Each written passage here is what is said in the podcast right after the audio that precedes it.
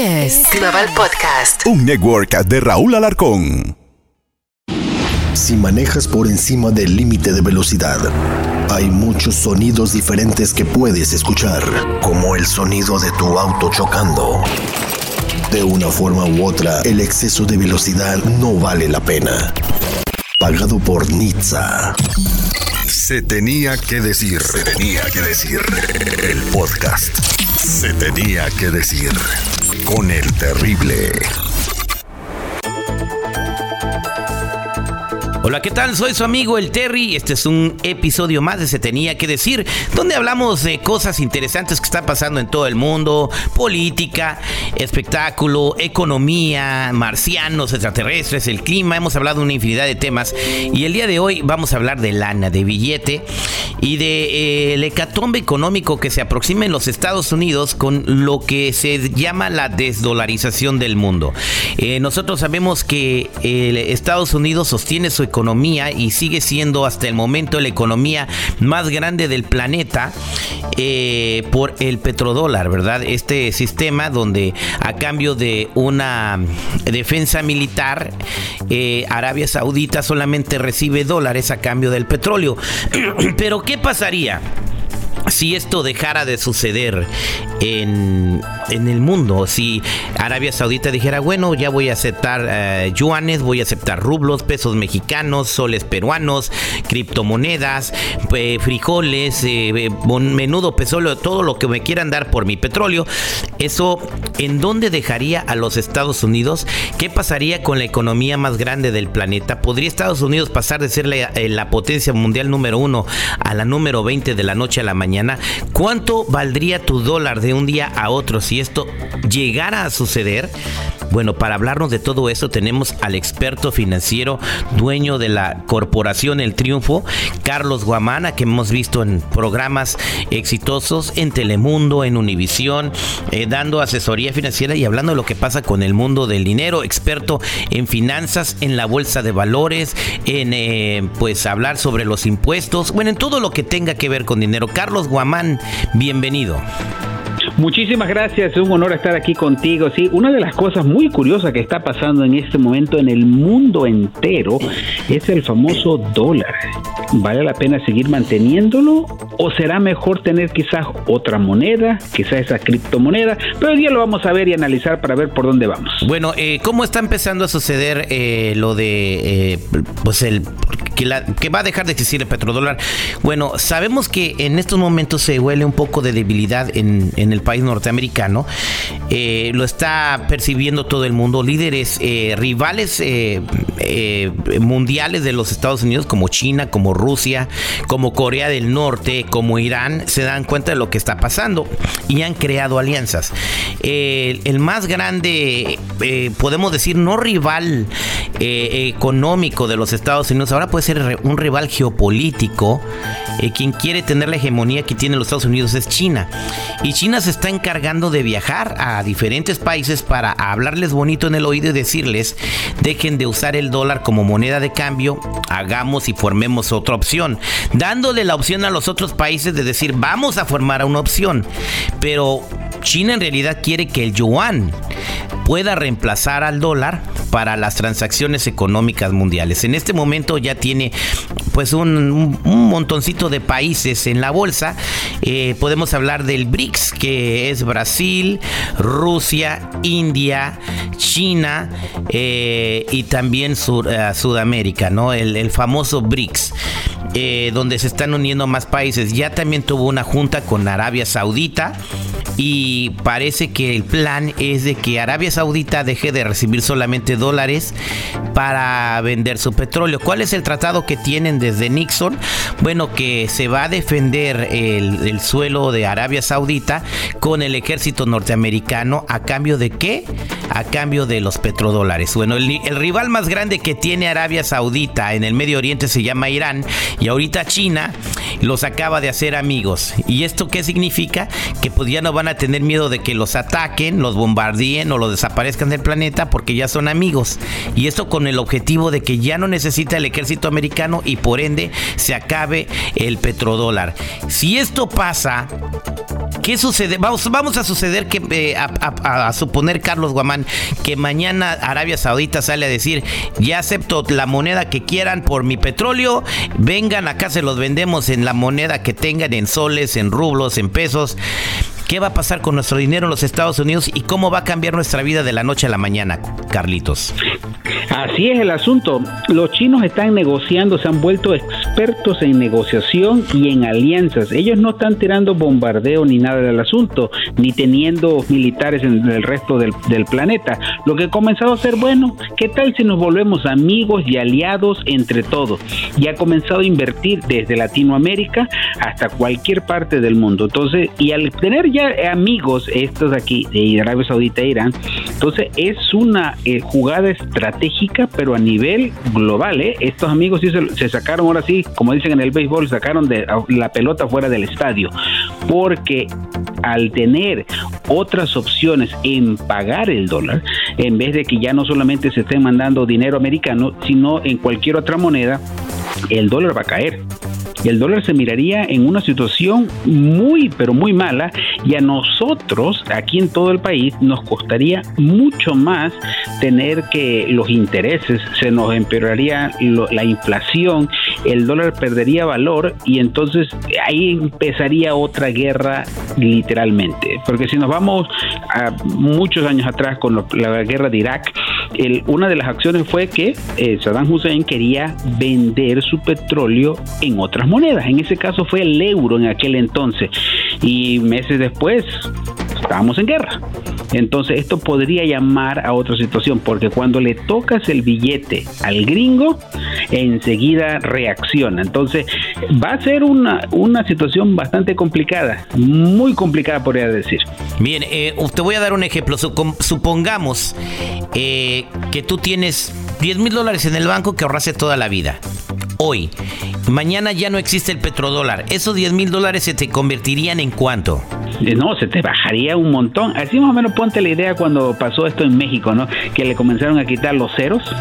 Aquí no serían tantos ceros, pero sí se devaluaría y entonces las otras monedas tendrían más valor. Y mire, sin irnos tan lejos, también miremos otra vez de nuevo el peso. Ha tenido un, ya una estabilidad un poco mejor con este nuevo presidente que los gobiernos anteriores. Lo que están viendo Estados Unidos es, ustedes están peleando internamente, no están negociando con el mundo y eso no le da un respeto al país ni a la democracia de Estados Unidos y entonces por lo cuanto la gente comienza a buscar otras opciones. Y una de las opciones se vuelve interesante aquí en Estados Unidos es cuando pagamos más interés. Pero al pagar más interés por el dólar, entonces quiere decir que a nosotros que vivimos aquí vamos a tener que pagar mucho más por conseguir un préstamo y en impuestos. Entonces, una muy mala decisión. Entonces, estos juegos estratégicos que están a nivel mundial están, pero muy interesantes. ¿eh? Exactamente. También eh, se está analizando que la India también está contemplando dejar de hacer sus transacciones en dólares. Ahora, eh, pensaríamos nosotros que la India es un aliado de los Estados Unidos, es un país amigo, tiene más conflictos con China que con los Estados Unidos. Ahora no entiendo, Carlitos, por qué de repente todos los países quieren voltearse contra Norteamérica. Es que todos quieren tener poder. Esa es la clave del juego ahora. El que tiene el poder y el control del dinero, del petróleo, de las armas y ahora hasta la medicina porque una de las grandes cosas muy curiosas, en Estados Unidos no se fabrican, este, en ningún lugar, mandan lo que es de las armas que se fabriquen afuera de Estados Unidos. Pero ¿por qué la medicina sí? El 70% de la medicina que se consume a nivel militar y a nivel aquí de ciudadanos comunes son fabricadas en la India y en China. ¿Qué tal si así como quitan o quieren quitar el dólar, vienen y dicen, ¿sabes qué? No te vendo medicina. ¿Cómo nos van a afectar? Exactamente. Bueno, eh, eh, vamos a platicar ahora. Si se desdolariza el mundo, ¿Estados Unidos deja de ser la potencia mundial? Podríamos pasar a segundo plano, porque el que tiene el control de la moneda es el que tiene el control del sistema, porque nosotros tenemos lo que nadie más tiene, la fábrica, la impresora de dólares necesitamos más dinero, ¿qué hacemos? ¿Sabe qué? Llaman al presidente de la Reserva Federal, imprímete más billete, ta, ta, ta, ta, ta, ta, y ahí están los dólares. Pero si ya no lo tenemos así, entonces la maquinita se le acaba la tinta o se le acaba el papel. O si imprimes de más y así como pasa en Venezuela, te van a pesar los dólares por saco y no es que va a decir que va a tener mucho valor, es simplemente es más papel. Por eso que se está digitalizando cada vez más las transacciones porque no quieren que la gente ande cargando dinero y para tener mayor control de cómo están las monedas. Ya, aquí comentamos que Marco Rubio, senador republicano por Florida, eh, se acongoja que esté creando un sistema paralelo en cinco años porque ya no van a ser capaces de imponer más sanciones. Estados Unidos, cuando en un país hay dictadoras, eh, cuando en un país se violan los derechos humanos, eh, bueno, lo que está pasando con Rusia, ¿qué haces? Les impone sanciones, pero si ahora ya las transacciones no van a ser en, en petrodólar, si ahora van a haber otras monedas en juego, los países van a decir, me vale madre que me sanciones, yo hago lo pues que quiera, es mi país, y tú quédate arreglando el tuyo a ver si puedes. Em, y pues eso también va a afectar el orden mundial. Está cambiando el orden mundial. Ahora la pregunta contigo, Carlos. Eh, nuestro, nuestra calidad de vida como norteamericanos, al dejar de ser una potencia mundial, va a cambiar mucho. Eh, nuestro poder adquisitivo va a, dejar, va a cambiar mucho. Incluso podríamos ver una emigración al revés, ¿no? Gente saliendo de los Estados Unidos a otros lugares donde pueden tener más prosperidad. Y eso se está viendo ya directamente aquí en California. Eh, pero sí, la encuesta del año pasado dice que alrededor de 500 mil personas se fueron del estado de California. Por eso que tú ves en todos lados que hay letreros, dice quiero contratar, quiero contratar, we are hiring y, y nadie quiere trabajar.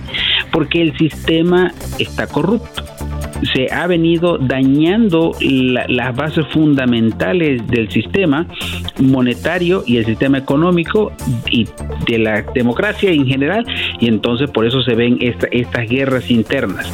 Al nosotros no estar tranquilos aquí, entonces damos un mal ejemplo para afuera. Dice, bueno, si ustedes son las grandes potencias y ustedes mismos no se pueden llevar bien, no tienen una moneda estable, no están trabajando de la forma correcta, entonces, ¿por qué le vamos a hacer caso. Mejor nos vamos para el otro lado, que acá estos amigos ya encontraron la nueva fórmula y ahí donde van transformándose todo este nuevo sistema. Entonces, pero la clave está aquí adentro. Eh, Nosotros tenemos que cambiar la forma de pensar de cómo podemos hacer que este país funcione mejor y para que así poder elegir correctamente a las personas que nos van a representar para poder ser una, potencia como lo deberíamos de ser. Eh, bueno, no supongamos, supongamos que eh, Estados Unidos sabe que está pasando esto, no saben qué hacer. Eh, la Reserva Federal, el presidente Jerome Powell, no, tiene solución para bajar la inflación, el, el dólar está perdiendo mucho valor, estamos desesperados, necesitamos que alguien salve al país y que lo mantenga siendo la potencia número uno del mundo, que rescate al dólar y que siga siendo la moneda más importante del planeta. ¿Quién nos podrá ayudar? Ya se murió el Chapulín Colorado, Superman también. Ah, vamos a hablarle a Carlitos Guamán allá en, Santana, California. Vamos a traerlo para ser el ministro de Economía de los Estados Unidos y que nos dé una solución. Te hablan, te contratan, te llevan a la Casa Blanca, te, te, te, te interroga y te confirma el Congreso de los Estados Unidos. ¿Cuál es tu misión? Platícame, ya estás allí con el jale. ¿Qué haces para salvar la moneda norteamericana y la hegemonía de este país? Lo primero que se tiene que hacer hacer los trabajos internamente aquí en Estados Unidos. No hay razón de que nosotros tengamos que traer todos los productos, servicios, medicina de afuera. O sea, aquí somos autosuficientes para hacerlo. El orgullo que antes tenía uno de decir hecho en América era lo mejor. Y cuando mirabas hecho en otro país era de segundo o tercer plano, no querías ni comprarlo. Cuando estabas niño, ¿no te pasaba así? Exactamente, sí, querías un juguete Pero ahora no. Ahora sí, ahora piensas tú, no, no, quiero lo más barato. Entonces, si cambiamos la primera mentalidad de fabricar todo dentro del país, vamos a estar en una mejor situación. Pero hay que ajustar un poco el sistema. Porque, ¿por qué nos hacen las cosas aquí? Es muy caro el Workers Comp, es muy caro los impuestos, es muy caro pagarle un empleado y por eso, bueno, ¿para qué sufro con todo este proceso? Dice, lo hago en otro país, me salen centavos en vez de pagar dólares acá. Entonces, eso hay que pensarlo para ver cómo trabajamos internamente. Segunda cosa es cómo le ayudo al pequeño negocio, porque ese es el que me genera más fuentes de trabajo internamente.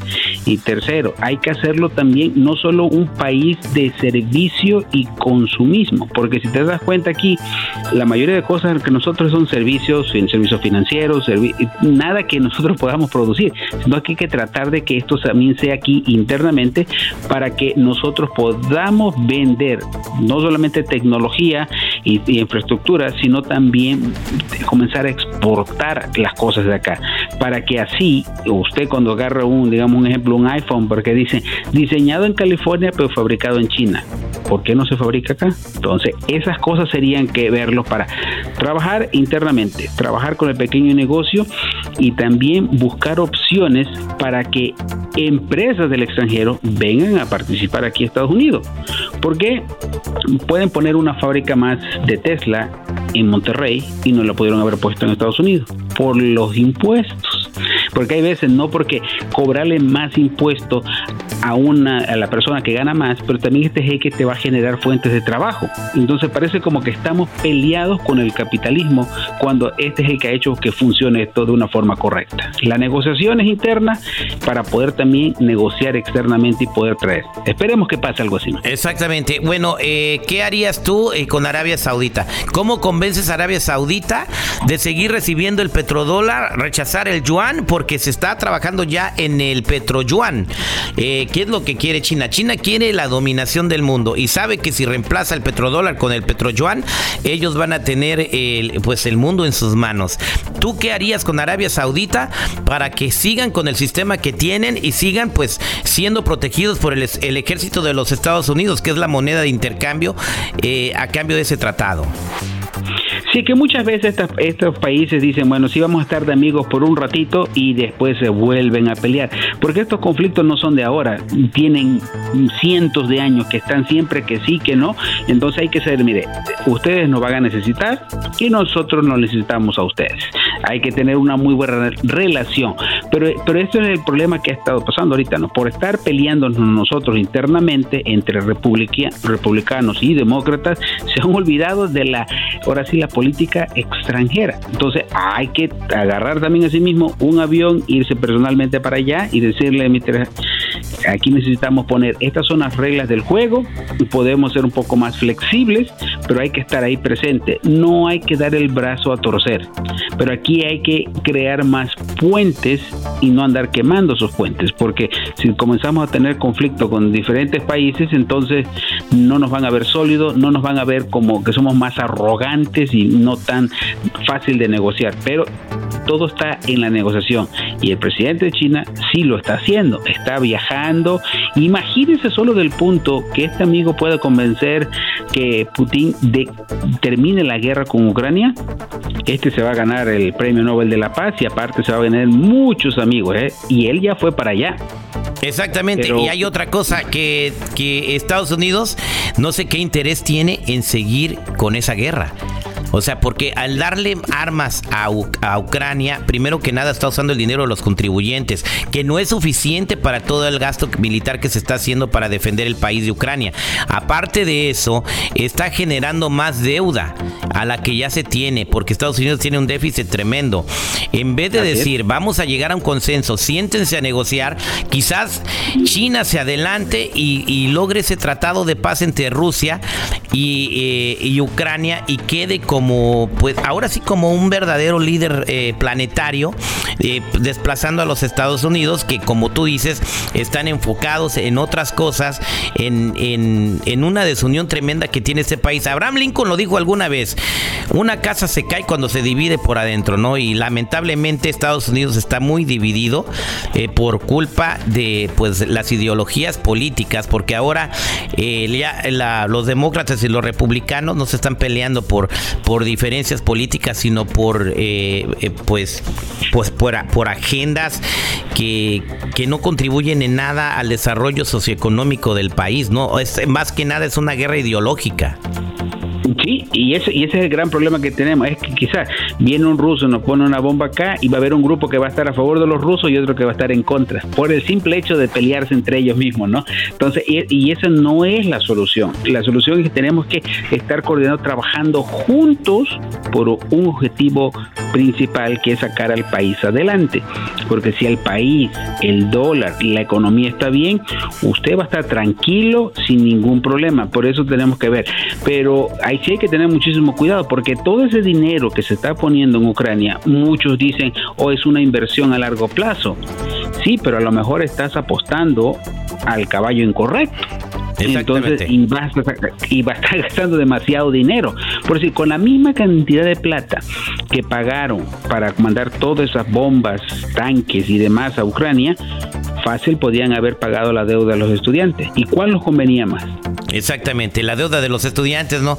Y si hay dinero para pagarla. Ahora, ya para finalizar, ¿cómo se prepara la gente? Yo personalmente digo que pues lo poco, mucho que he ahorrado en mi vida, eh, estoy empezando a, comprar eh, pues cosas que no son dólar. Algún terrenito, algunos lingotitos de, metal precioso que tengo guardados, o sea, porque sé que si el dólar pierde su valor, por lo menos eh, estas cosas no van a perder su valor y se puede pueden convertir a la nueva moneda que llegue a surgir si el dólar desaparece. Bueno, pero la gente, ¿cómo se puede preparar para no sufrir tanto en caso de que suceda la desdolarización que muchos expertos financieros dicen que puede pasar en cualquier momento? что? Y esto sí puede pasar literalmente en cualquier momento. Lo que sí te recomiendo es no vayas a invertir en criptomonedas porque eso no tiene valor ni una base donde puede salir y eso es mucha especulación. Lo que sí es muy eh, fuerte, ya sea en metales preciosos como el oro, como la plata, eso al final del día está el valor ahí. Eh, uno de los grandes problemas por qué pasó todo esto es porque el dólar tenía con la base del oro y al quitar esto, no tener la base del oro, pues entonces donde nos estamos viendo con ese problema de, subida y bajada de los valores y la inflación y de mucho más, ¿no? Pero hay que estar pensando, sí, siempre bienes y raíces es una excelente opción y por supuesto hay que ir pensando en, en otras monedas. Exactamente. Eh, pensando en otras monedas que no vayan a perder hace unos meses, ¿no? Pensando en monedas que no vayan a perder su valor. Exactamente, Carlos Guamán, interesante, interesante la plática. Ya para finalizar, dime, ¿hay un peligro de que esto suceda? ¿Cómo te sientes tú al respecto? hay ese peligro siempre inminente y ese es uno de, las, de los riesgos que hay de estar en un sistema globalizado. Porque cuando estamos con un sistema de que cualquier cosa que pase en la otra parte del planeta te puede afectar a tu bolsillo. Hay muchas personas que ignoran esto, pero usted lo va a sentir inmediatamente. Así que la clave del juego es no se endeude, piense muy bien en lo que va a gastar y tenga un plan de ataque y un plan de contingencia en caso algo de esto sucede para que no me lo agarre desprevenido, para que no tenga que estarle echando ni la culpa ni a un presidente ni al otro. Así ¿Cuál es el plan de ataque? Su casa, así es, ese va a ser la clave. Pero ¿cuál es el plan de ataque y el plan de contingencia? El plan de contingencia es que usted tiene que tener sus reservas en un sistema donde que usted pueda confiar. Si está en, por cierto, que muchos tienen del sistema debajo del colchón, ese no te va a funcionar. Entonces, teniéndolo en el banco tampoco te va a funcionar. Tienes que comenzar a invertirlo en algo que tú puedas ver que vaya crecimiento, porque si tu dinero está menor de lo que está la inflación, lo que está generando ingresos, estás perdiendo. Entonces, mejor hay que comenzar a invertir. Hay otras opciones.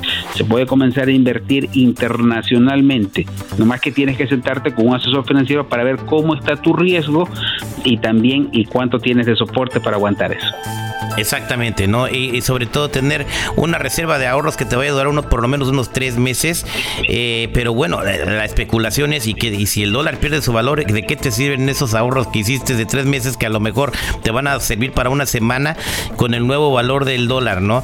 En fin, eh, vamos a ver lo que está sucediendo. Espero en Dios eh, que no suceda nada, que, que llegue a suceder, pues no sé, una pues una injerencia por parte del, del gobierno y de los ministros de economía de este país, que para eso se les escogió en el Congreso, y arreglen este problema con Arabia Saudita, con China, con todo el planeta y que pues nos mantengamos como estamos, ¿no? Pero así no depende de nosotros, depende de esas personas que nosotros con nuestros votos pusimos en esos cargos públicos, ¿no?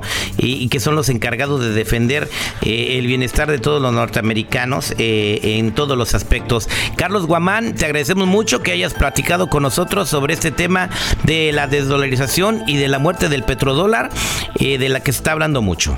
Muchísimas gracias, ya sabe, aquí estamos a la orden y cualquier duda, pregunta, este, me pueden escribir por Instagram a El Triunfo Corp o si no también por Twitter a El Triunfo Corp. Aquí vamos a estar respondiendo a cualquier pregunta. Muchas gracias, Terry. Muchas gracias, Carlos. Esto fue Se tenía que decir, se tenía que decir el podcast. Se tenía que decir con el terrible.